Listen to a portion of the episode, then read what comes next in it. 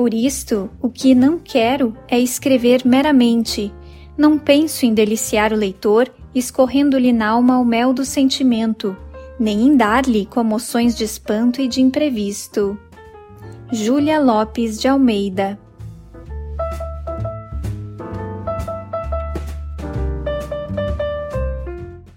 Da Estante, seu momento de leitura com a rádio da universidade.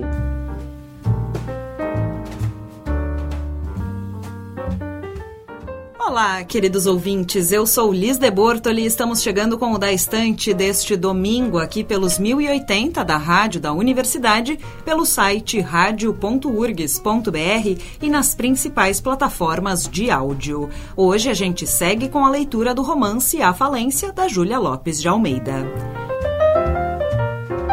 No programa anterior, Dr. Gervásio revela a Camila o estado financeiro de sua família, contando que o próprio Francisco Teodoro que lhe confessou a situação aos prantos.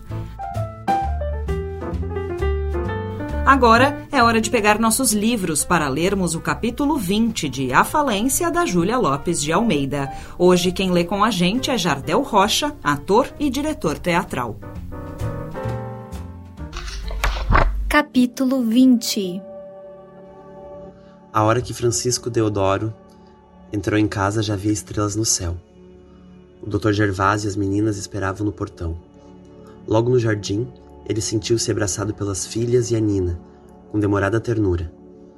Desprendendo-se de todos, olhou a roda procurando alguém. Dona Camila adormeceu há pouco. Acudiu o médico. Noque está ao pé dela. Francisco Deodoro não respondeu. Sentou-se em um banco, com ar extenuado, com a cabeça pendida para o peito, e depois de uma longa pausa, Está desesperada muito contra mim? Não, respondeu o médico. Está resignada. São todos fortes, acredite. Coitadas. Não diga assim, papai, exclamou Ruth. Não se aflinja. Nesse mundo, então, só há lugar para os ricos? Bom, só. Qual? Havemos de ser felizes. Descanse. Como recebeu ela a notícia? Tornou negociante, voltando-se para o médico. Naturalmente teve um abalo. Não esperava semelhante coisa. Mas venceu-se com admirável coragem. Em todo caso, dei-lhe um calmante para obrigá-la a dormir e repousar os nervos. Fez bem, obrigado. Tio Francisco, o senhor deve estar muito fraco. Venha tomar sopa ao menos. Estou cansado. Por isso mesmo, tome um caldo e vá se deitar. Então, entraram na grande sala de jantar. Havia um certo ar de abandono. Nina esquecera-se de enfeitar a mesa com as flores de costume, e a gaiola vazia da cacatua punha a um canto uma nota de tristeza e de morte. Francisco Deodoro aceitou a sopa Tomou-a em silêncio e logo depois, deixando todos à mesa, pediu licença para subir. O médico, receoso, acompanhou-o com a vista. Que se iria passar lá em cima? Como receberia Camila, o marido? Parecera-lhe ter sentido passos. Deveriam ser dela, que já estivesse acordada e andasse nervosamente pela casa. Lia e Raquel, tão turbulentas, encolhiam-se uma na outra, observando tudo pasmadamente. Imperturbável, Nina servia a todos. Que idade tem mesmo essas meninas? perguntou o médico, de repente apontando para as gêmeas. Seis anos, respondeu Ruth. É cedo para entrarem para o colégio, balbuciou ele, completando alto um pensamento qualquer. Tinham acabado de jantar quando Francisco Deodoro desceu. Dona Camila? Quando eu subi, dormia ainda, mas soluçava-se de vez em quando. Depois acordou e fez-se de forte para tranquilizar-me. Talvez ela não tivesse compreendido todo o alcance da desgraça. Compreendeu, mas resignou-se. Obrigado por todos os seus cuidados, doutor. Tenho ainda um favor a pedir-lhe. Venha cá amanhã, cedo, às sete horas da manhã. Será possível? Virei. Obrigado. O médico saiu recomendando a Noca mil cuidados com Mila. Duas horas depois, a casa estava em silêncio. As crianças dormiam e Nina, não vendo Ruth nas salas, julgou-a recolhida e desceu devagar ao escritório do tio, que achou escrevendo na sua larga secretária. Dá licença, tio Francisco. O negociante encobriu depressa com o braço o papel em que escrevia e respondeu: Pode entrar. E Nina entrou, embaraçada, percebendo o movimento do tio. Que quer você? Quero pedir-lhe um favor. Eu ainda os poderei prestar? Ô oh, tio Francisco, diga lá. Tenho vergonha, eu. Diga, diga. Nina sentiu impaciência na voz do tio e resolveu-se. Quero pôr em nome de suas filhas a casa que o Senhor me deu. Ela é pequena, mas caberemos todos lá. Se Nina corou, o tio contemplou-a em silêncio. Depois sentindo que as lágrimas lhe corriam em fio pelo rosto, disse: Fez você muito bem em dizer-me isso. Eu precisava de chorar. Bem vejo que não há só ingratos no mundo. Você é um anjo. Aceito o seu agasalho. Olhe por minhas filhas. As gêmeas são muito pequenas, não têm educação. É o que mais me pesa. Ruth, essa tem talento e um recurso. Tenha também paciência com sua tia, é quem vai sofrer mais. O Senhor há de lhe dar o exemplo de resignação. Sim, você que entende disso, vá dormir. Mas vá dormir, Nina murmurou muito embaraçada. Boa noite. Adeus, minha filha. Que Deus a faça feliz. Ela saiu sem compreender bem os gestos desencontrados nem o sentido das palavras do tio. Ele queria estar só. A dor fazia-o desconfiado. Temia que o amor da família não substituísse a catástrofe. Em que fizera ele então consistir a felicidade e o seu merecimento aos olhos dela? No dinheiro, só no dinheiro. Ele era bom porque sabia cavar a fortuna encher a casa de joias, de fartura e de conforto. Ele era bom porque, tendo partido de coisa nenhuma, chegara a tudo, visto que o dinheiro é o dominador do mundo e ele tinha dinheiro. Ainda não compreendia como, tendo trabalhado tanto, juntado com tanto tremendo esforço, em tão largo período de sacrifícios, deixar agora ir tudo por água abaixo, em tão curtos dias. Desfazer é fácil. Revoltado contra si, Francisco Deodoro cravou as unhas na calva, chamando-se de leviano e de miserável. Como toda gente se riria de sua falta de senso. A culpa era dele, deixar-se levar por cantigas com sua idade e a sua experiência. Sentia ferver-lhe o ódio por todos os amigos que o tinham inebriado com as palavras perigosas e fúteis. Então, todos chamavam o Inocêncio Braga de honrado, perpicaz e arguto. Agora, depois de tudo feito e perdido, é que o diziam um especulador sem consciência. Mas agora era tarde, estava tudo perdido. Recomeçar a vida? Como? Já nem o próprio exemplo da coragem antiga lhe valia de nada. A energia gastara-se-lhe. Nem o corpo, nem o espírito resistiriam à luta tremenda de recomeçar. Pela primeira vez, Francisco Deodoro percebeu que há na vida uma coisa melhor do que o dinheiro: a mocidade. Com o corpo vergado, o espírito amortecido, ele era o homem extinto o fantasma do outro, que ficava boiando no passado, desconhecido por todos, só amado pela sua lembrança. Velho, estou velho, pensava ele. Já não sirvo para nada. E agora, para onde há de ir essa gente que eu mesmo habituei à grandeza? Para o sobradinho da Rua da Candelária? Nem isso. Camila, naquele tempo, contentava-se. Agora já se afez a outra coisa. Camila, Camila sem sedas? Não, Não se pode compreender Camila sem sedas. Onde tinha eu a cabeça? Miserável, eu sou um ladrão, roubei a meus filhos, eu sou um ladrão. Como se quisesse fugir das próprias ideias, começou a andar pelo escritório com um ar desvairado. Vingava-o a sensação de que tudo agonizava com ele. A especulação, a fraude, a ganância, a traição e a mentira iriam roendo e corrompendo fortunas e caráteres. Enganados e enganadores seriam todos engolidos conjuntamente pela outra falência de que a sua era uma das precursoras. No fim, havia de aparecer a justiça, punindo as ambições e as vaidades desses tempos e destes homens doidos. Quando, depois de tudo consumado, não houvesse nada a refazer, mas tudo a criar.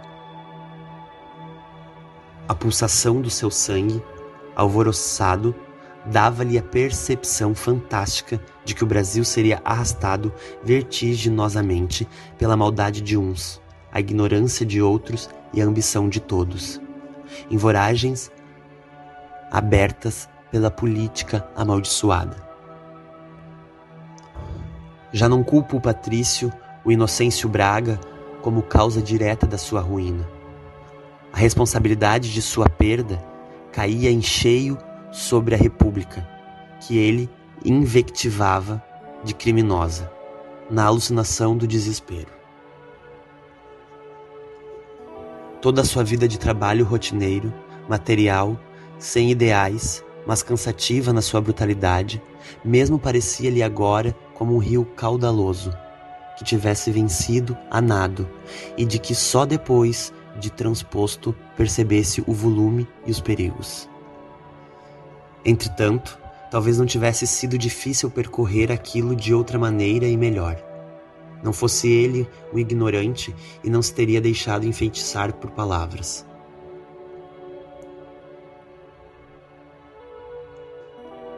Era, pois, também certo que a inteligência e a instrução valiam alguma coisa.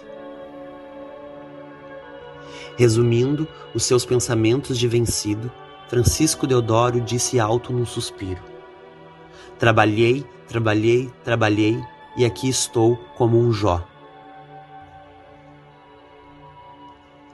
Mas o som da sua própria voz assustou-o. Espreitou a ver se o viam.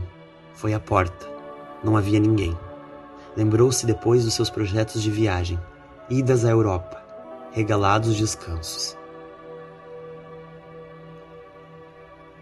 Era de justiça, diziam todos, e a justiça fizera ele, por suas mãos. O homem nasceu para o trabalho, ele devia voltar para o trabalho. E as forças? Onde estavam elas, que as não sentia? Ah, corpo miserável, corpo miserável. Afogueado, como se tivesse brasas na cabeça, Deodoro procurou a frescura do ar livre e foi encontrar-se ao umbral da janela. Fora numa noite assim, de lua clara, que o avô se enforcara numa amendoeira, fugindo no seu delírio de perseguição de um inimigo que lhe ia num calço. Era um camponês rude, o avô. Havia muitos meses antes desse ato que ele andava taciturno, agitado. Depois, que tranquilidade. Francisco Deodoro olhou para a noite. O luar estava lindo, Boiava no ar morno o aroma das esponjas e dos manacás, que a luz cobria de uma brancura sedosa e doce. O aroma das plantas avivou-lhe também a sensação dos seus triunfos de outrora. Aquela essência divina nascia da fertilidade das suas terras, trabalhadas por homens pagos por ele. A criadagem, como seus criados menos felizes do que eles, precisava também agora do salário de um patrão com que matasse a fome da mulher e dos filhos. Como Jó, repetiu ele furioso, arrancando as barbas e unhando as faces. Não lhe bastava o arrependimento, a dor moral, queria o castigo físico, a maceração da carne, para completa punição da sua inépcia. Não saber guardar a felicidade depois de ter sabido adquiri-la é sinal de loucura. Ele era um doido? Sim, ele era um doido, tal qual o avô. Rio Alto, ele era um doido. Foi então que no fundo do jardim vieram os sons de um violino tocado em surdina. Francisco Deodoro estremeceu. As pernas vergaram-se-lhe, olhou pasmado para o grande céu tranquilo, onde as estrelas palpitavam. Compreendeu. Ruth não quisera perturbar a tristeza da família e fugira com a sua música para fora. Aquela era uma forte. Amava o seu ideal mais do que tudo, mais do que a vida. Que reservaria Deus aquela alma de êxtase e de sonho? Os gemidos da música vagavam na noite clara como queixas de anjos invisíveis. Não pareciam vibradas por mãos humanas aquelas notas suavíssimas e repassadas de doçura. Trêmulo, vencido pela comoção, Francisco Deodoro ajoelhou-se e chorou copiosamente. O último benefício era-lhe ministrado pela filha, como um sacramento. Nem ele soube quanto tempo durou aquela crise de pranto que o sufocava. Quando Ruth acabou a sua música e ele lhe sentiu os passos leves e apressados na areia, teve ímpetos de chamá-la e cobri-la de beijos. Mais forte, porém, do que o seu amor e a sua ternura, foi o medo de enfraquecer. Ele fugiu para dentro, tinha tomado a sua solução. Cada homem é criado para um fim. O dele tinha sido de ganhar dinheiro. Ganhará-o. Cumprirá o seu destino, não podendo recomeçar. Inutilizado para a ação, devia acabar de uma vez. Toda a energia da sua vida se concentraria no movimento único e decisivo. Ruth subia a escada. Ele foi colar o ouvido à porta para escutar-lhe os passos beijaria o lugar em que ela punha os pés. Esteve assim longo tempo. Depois voltou-se e foi sentar-se a um canto, esperando. Pouco a pouco a casa adormecia, até que se encheu toda do pesado silêncio do sono. A uma hora, Francisco Deodoro levantou-se muito pálido, persignou-se e rezou, ali mesmo, entre o lampejar das molduras e o ar atrevido do cavalheiro de bronze. Fim da oração, caminhou resolutamente para sua secretária. A bulha dos seus passos firmes abafou um sussurro leve de saias que deslizavam pelas escadas abaixo. Francisco Deodoro tirou da gaveta o seu revólver. Olhou um instante e encostava-o no ouvido quando a mulher apareceu na porta, muda de terror, estendendo-lhe as mãos. Ele cerrou logo os olhos, a tentação da vida, e apressou o tiro. E toda a casa acordou aos gritos de Camila, que com os braços no ar chamava por socorro. Este foi o vigésimo capítulo de A Falência da Júlia Lopes de Almeida. Hoje contamos com a leitura de Jardel Rocha. O programa de hoje já está disponível nas plataformas e no site da rádio em radio.urgs.br. E não esquece de seguir o Da Estante no Instagram em daestante.urgs para não perder nenhum dos nossos conteúdos. Amanhã a gente volta com mais leituras nos Drops da Estante às 10h10 10 da manhã, com reprise às 8 da noite. Até lá!